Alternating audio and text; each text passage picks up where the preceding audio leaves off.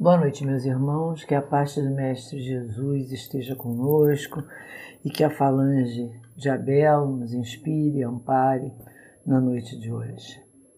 Juntos, nós estaremos, como todas as sextas-feiras, caminhando pelo Livro dos Espíritos, obra deixada por Kardec, para nortear os nossos aprendizados e vivências, esclarecendo através dessa doutrina o real sentido da nossa existência, né? já exemplificada pelo Mestre Jesus e solidificada pelo Consolador prometido. Hoje nós iremos estudar, como já dissemos, o Livro dos Espíritos, na sua parte segunda, do mundo espírita ou mundo dos espíritos. No cap seu capítulo 3, da volta do espírito extinta a vida corpórea e a vida espiritual. E o nosso item, o que serviu, que foi nos destinado hoje, foram os itens de 154 a 162, que trata exatamente da separação da alma e do corpo. Essa ruptura tão, né, tão difícil para a gente entender e aceitar. Na semana passada, o estudo que, que foi feito nos levou a refletir sobre o que representa a alma após a extinção do corpo físico, né, em sua individualidade e eternidade. O que nos faz refletir sobre essa condição de transitar entre esses dois mundos como um viajante que parte de um lugar para o outro, onde irá habitar por algum tempo, deixando saudade nos irmãos que lá ficam levando em sua bagagem as experiências vividas. Né? É uma troca de lugares, sempre. É isso que é importante a gente pensar. A pergunta que fica é como isso se processa e que impacto tem a construção da vida corpórea e espiritual nesse momento de separação. O que que essa construção que a gente faz enquanto encarnado, né, tem para a vida para essa separação. Né? Assim como o que a gente constrói enquanto desencarnado tem para o nosso retorno. Na 154, a pergunta que Kardec faz aos espíritos é: é dolorosa a separação da alma e do corpo? E os espíritos nos respondem: não. O corpo quase sempre sofre mais durante a vida do que no momento da morte. A alma nenhuma parte toma nisso. Alma, vamos lá explicando. É espírito, é perispírito mais alma, né? Alma é, seria só esse princípio inteligente. Os sofrimentos que algumas vezes se experimentam no instante da morte são um gozo para o espírito, que vê chegar o termo de seu exílio. Né? Normalmente, é, o, normalmente deveria ser assim, né? A sensação de libertação, de liberdade. Como se fosse um momento de libertação, é o que ele diz. Mas Allan Kardec nos explica. Na morte natural, que sobrevém pelo esgotamento dos órgãos, em consequência da idade, o homem deixa a vida sem o perceber. É uma lâmpada que se apaga por falta de óleo. No compêndio de filosofia espírita, que é o que eu normalmente uso para fazer essa, esse estudo, né, porque ele é muito completo e muito é, é, é perfeito nas suas análises, né, é, onde as questões são do livro dos Espíritos elas são é, bem comentadas, elas são comentadas pelo Espírito de Miramês que vem nos ajudar nessa interpretação. E ele fala do desligamento da alma.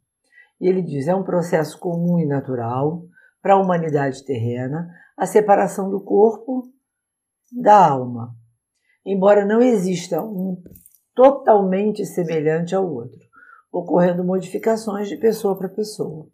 Né? Somos espíritos individuais, é, únicos, então certamente as nossas experiências, seja elas quais forem, vão ser é, muito próprias do nosso espírito. Por isso ele fala que varia de pessoa para pessoa. Muitos querem entender que, assim como a enfermidade lhe traz dores e inquietações variadas, a separação do espírito do corpo possa lhes, lhes causar dores inenarráveis.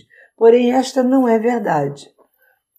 A morte por esgotamento do fardo fisiológico se processa como se estivéssemos com uma roupa suja, de modo que nos apressamos em trocá-la sem motivo algum de inquietação. O medo de morrer, tem, de, que muitos têm, é um instinto de conservação que fala mais alto, como também a necessidade de cumprimento de deveres ante os compromissos assumidos no mundo onde estagiam e diante da própria consciência. O espírito, é necessário que saiba, é perfeito em todas as nuances da vida. Tudo o que vem sentir na carne e fora dela é pelo processo mental e a falta de harmonia nas trajetórias de ideias. É tudo aquilo que a gente constrói. O sofrimento é mais psicológico, por estar o espírito mudando-se para um lugar desconhecido, né? E é nesse sentido que é muito necessária a educação da alma ante a separação do corpo. Super importante, né? Super importante que a gente tenha essa visão.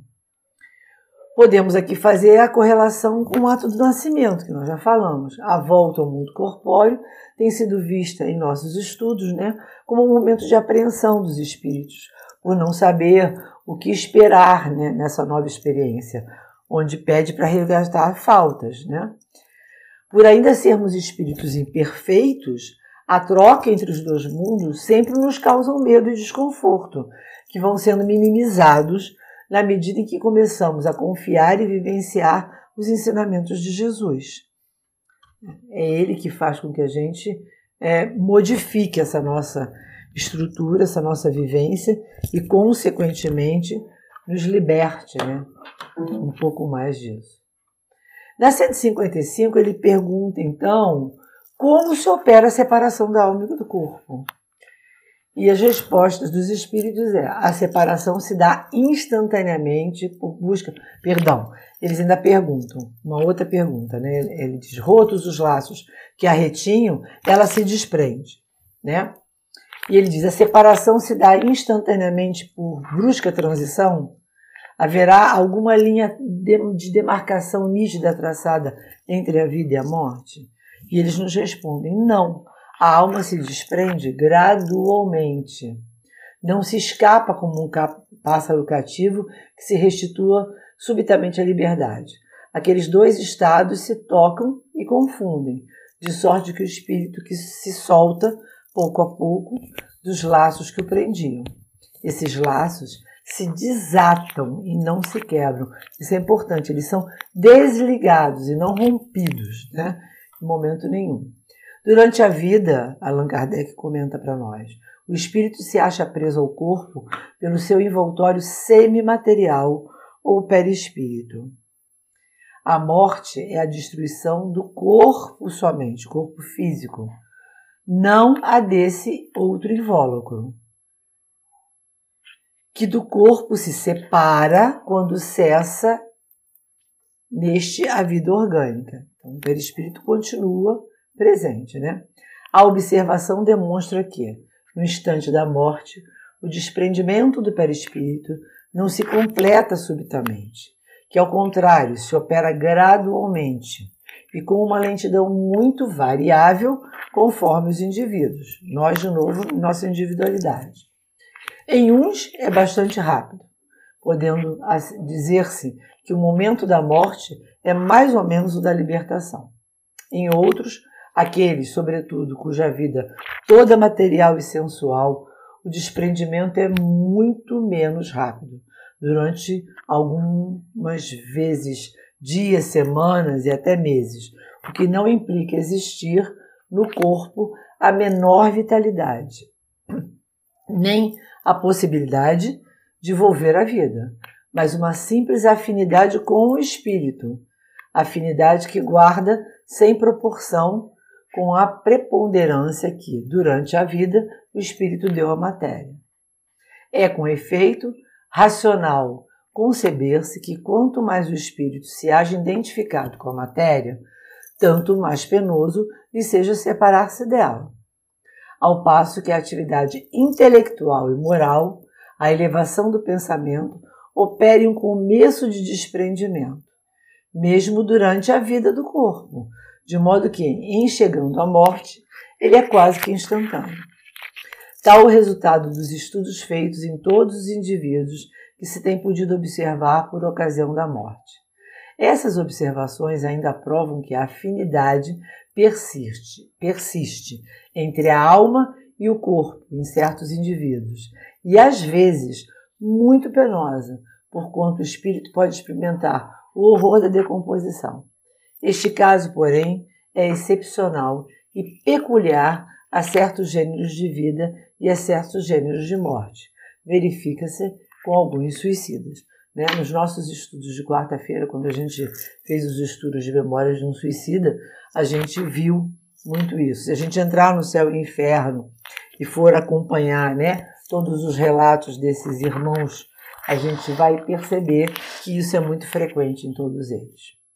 Em O Céu e o Inferno, por Allan Kardec, na segunda parte, é, que ele, ele fala exatamente nessa parte onde ele cita os exemplos, o capítulo 1, é, que ele fala do passamento, ele nos esclarece que o conhecimento do laço fluídico que une a alma ao corpo é a chave de muitos outros, desse e de muitos outros fenômenos. Quer dizer, conhecimento do, do perispírito, saber como funciona esse, esse corpo fluido que faz essa ligação, é essencial para que a gente entenda toda, todos esses fenômenos que acontecem com a gente, tanto fisicamente enquanto encarnado, quanto quando desencarnado. Nos diz ainda que a alma e não o corpo, que é ela, né, que é a alma e não o corpo, quem sofre, pois esse não é mais do que um instrumento da dor e aquele paciente. Então, quem sofre, né, é, é a alma, essa separação, porque ela é o paciente, ela é aquela que, que percebe tudo isso. O corpo é um instrumento de dor só. No item 5, ele estabelece como princípio quatro casos que reputa como situação extrema, né? com uma infinidade de variantes para avaliação. Ele está falando de quatro casos específicos, mas dentro desses casos, né, ele analisa que existe uma infinita variação pela essa nossa individualidade, processos muito particulares. Ele diz primeiro, primeiro, primeira avaliação dele, se no momento em que se extingue a vida orgânica, o perispírito, que é esse elemento que a gente precisa conhecer, se desprendesse completamente, a alma nada sentiria. Se ele consegue se desprender completamente, se ele se livra disso totalmente, é, a alma nada sente. Na segunda hipótese, ele diz que se ambos estiverem num momento de profunda coesão, no auge das suas forças, a ruptura reage dolorosamente sobre a alma. A gente ainda tem força vital, muita força vital, né? E é, o perispírito ainda está muito coeso ao corpo físico, né? É, e a alma. Então, é, essa ruptura é muito doída. Um terceiro caso é se a coesão for fraca, a separação se, apala, se, se opera sem abalos. Então, se a gente tem uma coesão leve entre perispírito e alma, a gente vai, sem abalos, fazer essa separação. E se após a cessação completa da vida orgânica existirem ainda numerosos pontos de ligação entre o corpo e o perispírito, né? Perispírito e alma, poderá ressentir-se dos efeitos da decomposição até que os laços se desfaçam. É isso que a gente diz, né? Uma coisa é o sofrimento quando você tem o perispírito e a alma, né? Em profunda coesão. E aqui ele fala da coesão tripla, né? Onde os laços perispirituais ainda estão muito unidos aos do corpo físico também. Então você pode ter desprendimentos melhores quando você consegue trabalhar o perispírito para que a alma possa se desprender sem dor, né? É, tem os casos onde o perispírito está mais é, unido, né? E aí o sofrimento da alma é maior. e tem aqueles que o corpo físico ainda faz né, essa, esses laços de ligação com o perispírito que causa profunda é, é, sensação ainda de, de, de, vida, né, de vida orgânica que causa essas sensações de decomposição e etc e tal. Daí resulta que o sofrimento da morte, ele continua, está diretamente subordinado à força que une corpo e perispírito. Né? Então, isso é super importante. E Miramês, mais uma vez, vem nos ajudar falando desatando laços. Ele diz: não existe violência em nenhum campo da vida. Quando o espírito abandona o corpo, que lhe serviu de instrumento na área física, o mais acertado é dizer que esse desligamento é gradativo visto na vida resplandecer a harmonia pura, ordem essa que vibra em todo o universo de Deus. No entanto, há casos que modificam essa ordem por não ser ela rígida ao ponto de fazer desaparecer a misericórdia. O espírito apegado a coisas materiais, o usuário sensual, enfim, o ignorante, fica junto ao corpo o tempo que a natureza animal achar conveniente formação do corpo e o perispírito, perdão.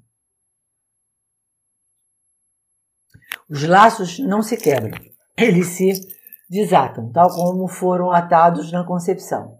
Há entre a formação do corpo e o perispírito uma certa sintonia, de modo a se fazer a junção de um ao outro. Os laços são ligados no centro de força de maneira sutil e harmoniosa, capaz de, por ser o intermédio, dominar todo o complexo fisiológico. A gente vê muito isso, gente, quando a gente estuda, né? Como é que se processa toda essa ligação fluídica que é feita no ato do nascimento, né? Podemos dizer que o século XX é o século do espírito, fase que começou no século XIX, para que a humanidade pudesse entender melhor a vida divina dentro da vida humana. Deves, se ainda não os fazes, passar a meditar na vida espiritual, a aprender a orar todos os dias, assim como te alimentas várias vezes, porque o alimento da alma vem pelas vias da oração e da renovação dos sentimentos. A oração tem uma força poderosa no momento da desencarnação. Ele é capaz de atrair almas iluminadas e, neste ambiente, poder-se-á ajudar o desencarnante a se livrar do velho fardo e, por vezes, ser levado para lugares de recuperação espiritual. O que fica claro também quando a gente fala das nossas atitudes no momento de acompanhar o desenlace né, é, de alguém, de estar junto naquele momento onde ainda se faz né, aqui a, a, o velar do corpo físico. Né? Normalmente o espírito ainda está ligado e ele precisa da nossa oração para que a gente possa ajudá-lo a concitar e a chamar esses espíritos amorosos e amigos para ajudá-lo nessa passagem. Na, cento, perdão, na 156, ele pergunta o seguinte: a separação definitiva da alma e do corpo pode ocorrer antes da cessação completa da vida orgânica? Minha alma pode se afastar, né? Ele está falando em definitiva, né? É, do corpo, minha vida orgânica não acabou. Eu estou em estado profundo vegetativo esperando aquele momento final. Né? Ele diz: na agonia, a alma, algumas vezes, que seria esse estado de agonia, seria esse estado final, né? já tem deixado o corpo. Nada mais há que a vida orgânica. O homem já não tem consciência de si mesmo. Entretanto, ainda lhes resta um sopro de vida orgânica. O corpo é a máquina que o coração põe em movimento. Existe enquanto o coração faz circular nas veias o sangue, para, que, para o que não necessita da alma. A minha alma Olha, quando a gente fala entender os perispíritos, significa isso. Meu, a minha alma, né? Ela pode estar é, desprendida, mas ainda existe vida física. Né? Então, talvez, ainda, talvez não, ainda existe um laço que pode ser muito tênue, mas ainda existe essa ligação, porque o perispírito ainda está ligado a ela, né? Não há sofrimento. A alma já partiu desse corpo físico, mas ainda existe a ligação fluídica. E ele mostra o seguinte: no céu e no inferno, no item 9, Kardec explica para gente. Em se tratando da morte natural pela doença ou velhice, o desprendimento se opera gradualmente e para o homem cuja alma já se desmaterializou e os pensamentos se destacam das coisas terrenas, o desprendimento se completa quase antes da morte real. O espírito penetra na vida espiritual com uma ligação tão frágil que se rompe com a última batida do coração. É quase que imediato, é isso que ele está dizendo. O espírito, a alma pode ir se soltando, né? Olha o que ele fala aqui. A alma já se desmaterializou e os pensamentos se destacam das coisas terrenas, né? Então, assim, ela é muito fluida, muito fluida, né? Miramês nos diz: o desligamento definitivo. A separação entre a alma e o corpo pode se dar antes que o corpo paralise suas funções orgânicas. Porém, isso é muito raro.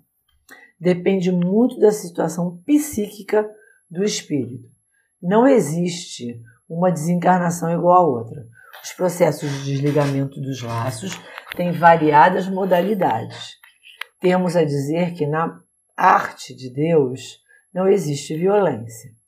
Os meios de ligar-se à vida corporal e desligar-se dela são regidos por leis que correspondem às necessidades da alma. A vida física é breve e cheia de obstáculos, por ser o calvário de quem sustenta o corpo. E é nessa engrenagem que aprendemos a escolher os nossos próprios caminhos e a corrigir as nossas deficiências. É bom que saibamos que não há somente os laços espirituais que prendem a alma ao corpo. Há, e sim, os laços psicológicos, que por vezes são mais difíceis de serem rompidos. Né? Não são só esses laços termos que são ligados né, do nosso perispírito ao corpo. É o nosso pensamento, é a nossa conduta, a nossa forma de agir e de pensar. Todas essas coisas que a gente traz para o nosso espírito, né? no nosso psicológico, que faz com que a gente se prenda mais ou menos, né? Quanto mais a gente medita, quanto mais a gente entende, quanto mais a gente é, caminha por essa vida espiritual, mais fácil tudo isso vai se tornar. Na 157, ele pergunta o seguinte: No momento da morte, a alma sente alguma vez qualquer aspiração ou êxtase que lhe faça entrever o mundo onde ele vai entrar, um mundo novo? Muitas vezes a alma sente que se desfazem os laços que aprendem no corpo. Entrega então todo o esforço para desfazê-lo inteiramente. Já em parte desprendida da matéria, vê o futuro desdobrar-se diante de si e goza por antecipação do estado de espírito. E Mirabês nos explica sentidos aguçados. No momento em que a alma se desprende do corpo, seus sentidos são aguçados. A gente já não tem mais a carga física nos prendendo, né? E em muitos casos, tem visões reais do seu futuro, sobre o seu futuro. Geralmente, a pessoa tem o pressentimento de que vai morrer quando se aproxima o momento de sua desencarnação. Sabe que vai partir e não se assusta. No momento, no entanto, pode vir a sentir fortes emoções. Raras são as criaturas que mantêm tranquilidade nessa hora. Esse é um fenômeno natural, mas somente entrará na naturalidade da vida do homem quando esse conhecer a verdade que o liberta da, da ignorância e o, e o prende nos liames materiais. Né? Quando a gente ainda tiver muito é, ligado a essa vida sensorial, a gente ainda tem essa ignorância de saber o que, que realmente nos espera do outro lado. A humanidade está caminhando para a consciência de si mesma e o tempo, o estudo e a vivência dos conceitos do Cristo iluminarão a consciência interna, de modo que, mesmo na vida sadia, com a maturidade do espírito, esse fica com a possibilidade de sair do corpo em viagem astral consciente, matando assim o medo da morte e quase sempre se tem por ocasião das graves enfermidades e no momento do desenlace. Há muitos espíritos de autoiluminação trabalhando com os encarnados. Para que o sono e os sonhos sejam somente não sejam somente sono e sonhos, e sim algo mais, intercalando-se com desdobramento consciente, para que a vida seja mais feliz. Haja vista a qualidade de escolas espiritualistas ou não que estão sendo abertas em todo o mundo, buscando desenvolver estudos sobre a alma. Não está longe o tempo em que vamos assistir a essa felicidade dos homens, em serem todos conscientes de que a vida continua além do túmulo, e é neste sentido que se dará maior valor ao que se pensa, fala e faz. É, pois, o Cristo retomando as rédeas dos destinos humanos na sua totalidade, por aceitar a humanidade, seu comando divino e humano. Então isso é muito importante, né? A gente está falando que é o século da espiritualidade, onde a gente cada vez mais busca entender essa essa transição entre mundos, né? E quanto mais a gente estuda, quanto mais a gente se liberta, mais a gente tem. E a gente percebe aí no, espírito, no comentário de Miramês é a bondade, né, de Deus em fazer com que a gente se prepare né? Na medida em que a gente opere esse estudo, essa transformação, essa vontade consciencial de entender melhor a vida espiritual, como eles operam com a gente no momento do sono, dos sonhos, nos ajudando a entender esse outro lado. Né? Na 158, ele faz uma pergunta, ele diz: o exemplo da lagarta que primeiro anda de rastros pela terra, depois se encerra na sua crisálida em estado de morte aparente, para enfim renascer com uma existência brilhante, pode dar-nos ideia da vida terrestre, do túmulo e finalmente da nossa nova existência? Está querendo comparar né, a transformação da borboleta com a nossa transformação, seja de lá para cá, de cá para lá. E eles respondem para a gente: a ideia é acanhada, a imagem é boa, todavia cumpre não seja tomado ao pé da letra, como frequentemente você cede, né? E Mirabês nos explica as vidas sucessivas. A gente tem mania de tomar ao pé da letra essas coisas, né? como se a gente conseguisse comparar pelas nossas experiências sensoriais o que realmente a gente precisa aprender do mundo espiritual. Ele diz assim: já se tentou por diversos meios desvirtuar a lei da reencarnação. Entretanto, não se conseguiu, por ser uma lei de Deus que vigora em todos os mundos onde dela se necessita. A comparação da lagarta com a crisálida já nos mostra a ideia mal formada sobre a reencarnação, confundindo-a com a definição de ressurreição, né? que ele fala é, ali na, na, na morte aparente, né? O espírito atento, porém, acha a figura boa, mas incompleta na sua estrutura. A lagarta transforma o, corpo, o próprio corpo físico em borboleta. E no caso da reencarnação, a lei divina, no meio humano, o espírito deixa um corpo para depois renascer em outro diferente, em diferentes grupos familiares. Quem entende as leis de Deus e costuma meditar sobre elas deve fugir do ao pé da letra. A gente falou isso lá em cima, né? Para procurar sempre o espírito em todas as coisas. Já escrevemos alures dessa mesma frase, mas achamos essa mesma frase, mas achamos conveniente repeti-la. Quando pensamos, falamos e escrevemos, lembremos-nos sempre da universalidade das coisas. Na 159, ele vem nos perguntar o seguinte: Que sensação experimenta a alma no momento em que conhece e reconhece estar no mundo dos espíritos? Aí eu já passei pelas minhas todas as minhas sensações, etc e tal, me reconheci do outro lado, me entendi do outro lado. E eles nos respondem: Depende. Se praticasse o mal, impelido pelo desejo de o praticar, no primeiro momento te sentirás envergonhado de o haveres praticado. Com a alma dos justos, a coisa se passa de modo bem diferente. Ela se sente como que aliviada de grande peso, pois que não teme nenhum olhar pre, pre, percrustador, significa investigativo, inquisidor, né? Mirabês vem nos explicar, chegando no além. A alma, quando chega ao além, ao deixar o corpo físico, pode sentir-se feliz ou constrangido, dependendo do modo que a vida da vida que levou. O evangelho é instrumento de salvação para todos nós, pois nos induz a uma moral sadia. Os seus conceitos são de luz, nos mostrando e nos ajudando a modificar os pensamentos, as ideias, a palavra e a própria vida, copiando a vida de Jesus em todos os seus aspectos de nobreza. O céu começa na terra.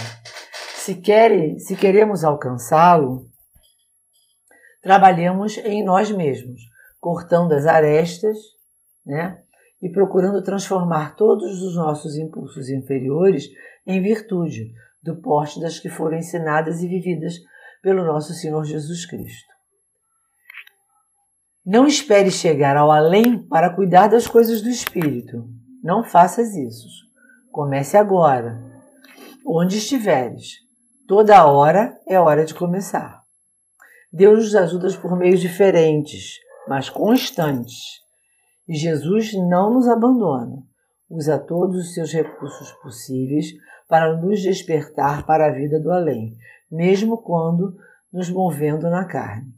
É certo que, fazendo mal, não nos interessando pelo bem do próximo, esquecendo de amar a Deus sobre todas as coisas, como nos ensinou Jesus, ao chegarmos ao além, pelos processos da morte do corpo, a tristeza e o arrependimento parecerão nos matar de novo. A nossa consciência sempre vai falar mais alto, né? Esse é um estado consciencial, o que vai nos dar tranquilidade ou não do outro lado, que vai trazer para a gente essa sensação de liberdade, né, entrever esse mundo de uma forma diferente, é aquilo que a gente acumular na nossa trajetória. Né? É aquilo que a gente construir. Se a gente aqui não der cabo de construir coisas boas, se a gente aqui não der cabo de modificar o nosso espírito para um caminho de elevação, no bem, na luz, quando a gente chegar lá, a nossa consciência vai falar. É óbvio que ela vai gritar. Né? O medo vai ser assustador. Né? Então vai ficar muito difícil. Quando a gente fala do caso dos suicidas, né? É muito isso, né? É, é, é a tomada de consciência que eles têm no momento da passagem de que eles tomaram uma atitude é, radical para extinguir uma coisa que não existe.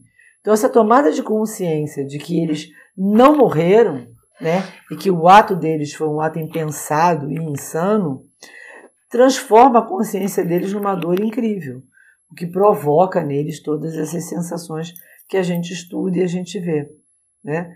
Então, assim, é muito importante que a gente trabalhe, insistentemente está sendo dito isso aqui, o nosso espírito, né, em todos os momentos em que a gente está vivenciando, para que a gente se liberte cada vez mais dessas dores, cada vez mais da imperfeição, cada vez mais da densidade corpórea, para que essas passagens sejam cada vez mais fluidas. Na 160, ele nos pergunta o seguinte: O espírito se encontra imediatamente com quem conheceu na terra e que morreram antes dele? Ao encontro imediato, e eles nos respondem sim, conforme a feição que lhes votava e a que eles lhe consagravam. Muitas vezes, aqueles seus conhecidos o vêm receber a entrada do mundo dos espíritos e o ajuda a desligar-se das faces da matéria.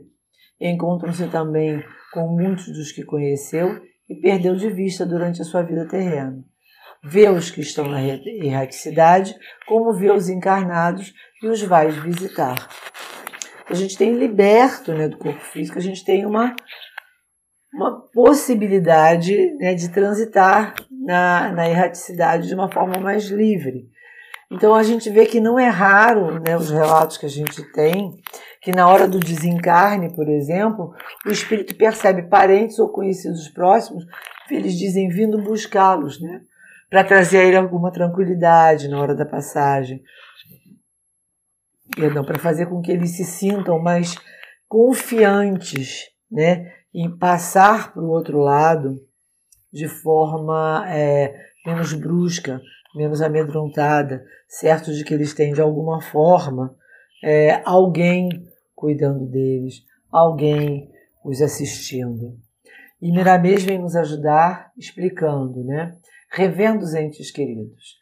A alma, ao atravessar o portal do túmulo, geralmente encontra o que lhe foram caros na terra, bem como aqueles a que guardavam, guardaram né, nos roteiros espirituais, que a guiaram, perdão, nos roteiros espirituais.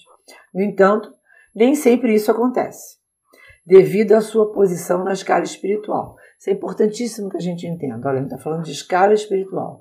Compete a cada criatura trabalhar no seu aperfeiçoamento enquanto encarnada, avaliando seu fardo e clareando sua mente para ter a felicidade de encontrar os seus parentes e amigos no limiar do túmulo.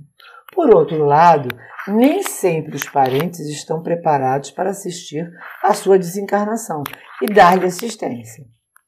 Tudo é relativo na pauta da vida a que nos submetemos viver. Mas quando os que se foram antes estão bem postos no mundo dos espíritos e os que desencarnam estão bem em consciência, eis que é uma festa de luz, onde o coração manifesta toda a alegria com a evolução da própria vida. Deus, a bondade absoluta, proporciona segurança para todos os seus filhos. Criou o Senhor Sol, que sustenta a vida na Terra e mesmo em lugares e mesmo em alguns planos do espírito, no entanto, criou igualmente filtros que abrandem a sua luz, de modo que ela não nos cause danos na composição, nas condições de espíritos ainda necessitados. Perdão. Toda a natureza carrega consigo defesas que o amor de Deus sustenta, para que a vida vibre como um todo o seu fulgor e harmonia. O que, que ele mostra para a gente ali? É importante que a gente entenda que esses encontros eles vão estar regidos né, por aquilo que a gente já conhece, que é a sintonia de evolução.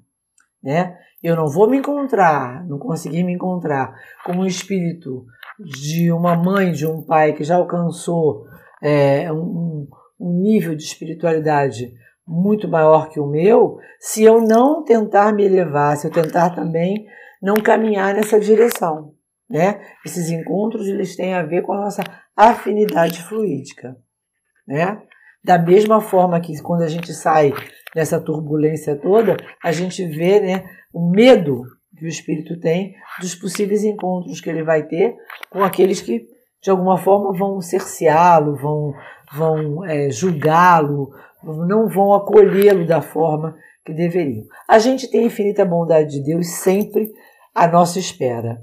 O importante é que a gente nos trabalhe para que a gente possa abrir a nossa mente no momento da passagem. Na 161, ele pergunta o seguinte: Em caso da morte violenta e acidental, quando os órgãos ainda não se enfraqueceram em consequência da idade ou das moléstias, ou seja, o fluido vital ainda está grande, a separação da alma e a cessação da vida ocorrem simultaneamente? A gente tem essa ruptura no mesmo momento? Geralmente assim é, mas em todo caso, muito breve, é um instante que medeia entre uma e outra, né? E ele fala a alma, Miramês nos ajuda com a alma e a morte violenta. E ele nos explica o seguinte: no caso de morte, violenta, a alma entra em grande perturbação espiritual, por lhe faltar o tempo necessário para meditar no transe da desencarnação e ele não se processar gradativamente. Né? É uma ruptura intensa. No momento, há casos em que o espírito não perde a consciência, seja qual for a sua morte, por se encontrar em um grau de evolução suficiente, o que garante a sua lucidez espiritual. Porém, em quase todas as mortes por desastre, a alma fica em estado de sono, como permanece ligada aos restos por tempo variável. Há casos também que a criatura padece em um leito por anos a fio e, quando desencarna, fica ainda ligada ao corpo em estado deprimente e quando se desliga dele, continua a residir na própria casa por apego aos bens materiais. Não se pode fazer uma escala definitiva da desencarnação, mostrando aos homens um só padrão, por isso varia de pessoa para pessoa. Se queres morrer bem e no momento exato, não te esqueças do Senhor Jesus. Ele nos ajuda em todos os transes e, para tanto, nos deixou o exemplo no próprio Calvário, bem como em toda a sua vida. Ele exemplificou o amor em toda a sua existência, como garantia para a humanidade. Com Cristo, a morte deixa de existir e passamos a viver no céu, onde estivermos, pois ela é a vida. Então a gente entende aqui, né, que a morte violenta, ela é também é, faz parte da nossa trajetória, do que aquilo que nós construímos. E é muito importante que a gente se prepare, porque não é a forma como a gente vai morrer, é o que a gente preparou no nosso espírito para entender a morte. Né? Por isso que ele diz que em muitos casos a gente fica em estado de sono, a gente é resgatado, a gente não sente tanto, a gente tem consciência do que aconteceu, né? Não é uma coisa brusca, né? Porque a gente tem essa consciência de que existe a vida futura e que a gente vai caminhar para ela em algum momento.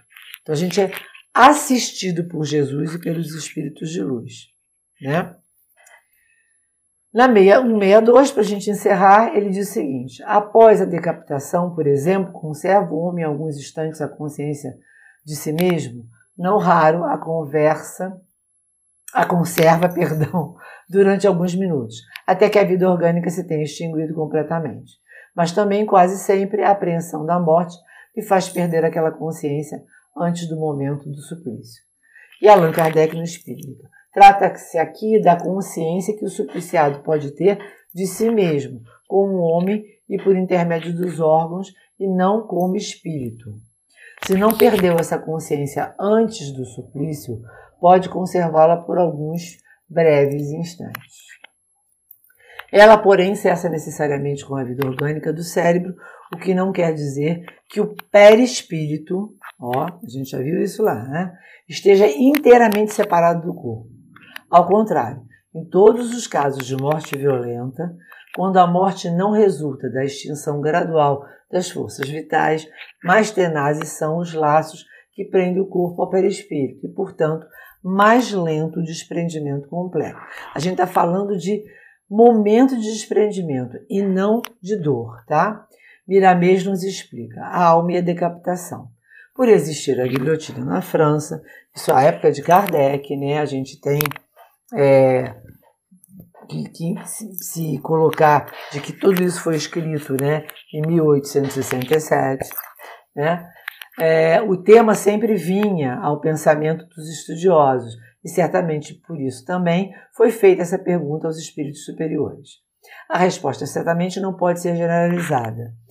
É, cada alma é um mundo diferente em sua estrutura espiritual, e poucas são as que conservam a consciência no ato da decapitação. A gente, se você for ler é, Pátria do é, Brasil, Pátria do, do Evangelho, né, é, a gente tem uma passagem, se eu não me engano, em que mostra é, que no momento é, que Tiradentes né, sofreu o enforcamento, é, ele se, se solta. Né? A gente sabe que Jesus sofreu fisicamente todas aquelas coisas, mas não sofreu a sua passagem para o mundo espiritual, exatamente pela sua sublime elevação, né? Então, o que ele fala é isso: trabalhe o seu espírito, porque qualquer forma, por mais grotesca que seja do seu desencarne, se você trabalhou o seu espírito, o seu socorro é mais é, imediato e a sua possibilidade de entrever o mundo espiritual de forma mais rápida é mais ampla. O suplício é a prova na qual é, na qual a dolorosa lição, via de regra, serve de resgate redentor, como uhum. karma que só o passado pode explicar. Né? A gente às vezes tem mortes violentas por necessidade. A guilhotina foi responsável pelo rolar de muitas cabeças, que no passado fizeram um compromisso com a treva. Né? Alguns espíritos, antes de reencarnarem, pediram esse meio de retornar à prática espiritual, para exemplificar coragem e fé, mostrando por esse fato que existe o mundo dos espíritos e que ninguém morre. Às vezes, espíritos elevadíssimos que pedem mortes drásticas, a gente sabe disso, né? É, como resgate de alguma coisa que ele deixou lá atrás, que ele venceu na sua caminhada, mas que ele quer resgatar nesse momento. O espírito pode ficar ligado ao corpo por horas, dias, meses ou anos. Depende da sua elevação. No caso de Francisco de Assis, por exemplo, ele deixou o corpo como se deixa uma roupa usada e suja, com plena consciência do seu estado de vida, na sua lucidez imperturbável. É, nenhum exemplo melhor né, do que desse irmão que, dentro da sua humanidade, mostrou como transformar para para a conquista da passagem pela porta estreita, né? É, eu por acaso peguei é, para ler simplesmente Francisco porque ele me encanta deveras, né? É, a vida de Francisco me encanta muito. É, é, o relato de José Carlos de Luca no Simplesmente Francisco. E lá no finalzinho, para a gente encerrar, eu vou fazer uma leitura aqui desse final do livro, que eu acho que fecha muito bem essa essa condição, essa, esse momento em que a gente vê é, como trabalhar o nosso espírito, a nossa alma, né? Através dessa humanidade que teve Francisco em todas as suas falhas, em todos os seus erros, em toda a sua colocação para seguir Jesus, né? O calendário marcava dia 3 de outubro de 1226 e Francisco ainda reuniu forças para dar o último e surpreendente conselho à comunidade. Estando todos reunidos à sua volta, a voz fraca de Pai Francisco tece mais uma pérola de luz. Meus irmãos e minhas irmãs, comecemos a servir a Deus, pois até agora pouco ou quase nada fizemos. Todos ficaram boquiabertos e ainda mais tocados por aquela alma que, mesmo tendo entregado sua vida ao serviço do amor, dizia que a tarefa estava apenas começando. Horas mais tarde, Francisco apresenta seu último desejo. Pede que os frades coloquem seu corpo, coloquem seu corpo sobre a terra e que orem e cantem com alegria e gratidão a Deus. E assim é feito. Enquanto o corpo de Francisco era abraçado pela terra, enquanto os frades cantavam com alegria misturada de muitas lágrimas, o pobrezinho libertava-se do corpo físico para surgir fulgurante nas dimensões espirituais. Miramês registra esse momento. Os frades, todos de joelhos, cantavam e choravam baixinho, e Francisco ascendeu às alturas. Frei Rogério viu com toda nitidez Pai Francisco subindo aos céus, refugindo-se em luzes ao encontro do Cristo. No mundo espiritual, viam-se duas alas de espírito. Eram os mais renomados cristãos primitivos, dando caminho a Jesus todo resplandecente, as mãos reluzindo como duas estrelas. Francisco avançou para o Mestre, dobrou os joelhos de emoção e chorou como criança. Jesus levantou-o com carinho e ele, apoiado no seu ombro, pediu com humildade: Mestre, se porventura mereço a tua bênção, que ela seja dada aos companheiros que ficaram no mundo. Eles carecem da tua ajuda, agora e sempre. E Francisco regressa à pátria espiritual, palmilhando a estrada iluminada pela sua própria luz a fim de assumir novos encargos como verdadeiro preposto divino e operar em favor das criaturas. Que Jesus esteja sempre em nossos corações, nos amparando, nos orientando e que possamos, através do exemplo desses grandes espíritos que estão, evidentemente, muito longe de nós ainda, né, da nossa humanidade, da nossa imperfeição, mas que eles possam exemplificar os caminhos, as formas como a gente pode conquistar, mesmo que sutilmente, pequeninamente, o caminho da luz para a nossa passagem, para a nossa real vida, que é a espiritualidade. Fiquem com Deus, meus irmãos, e uma boa noite.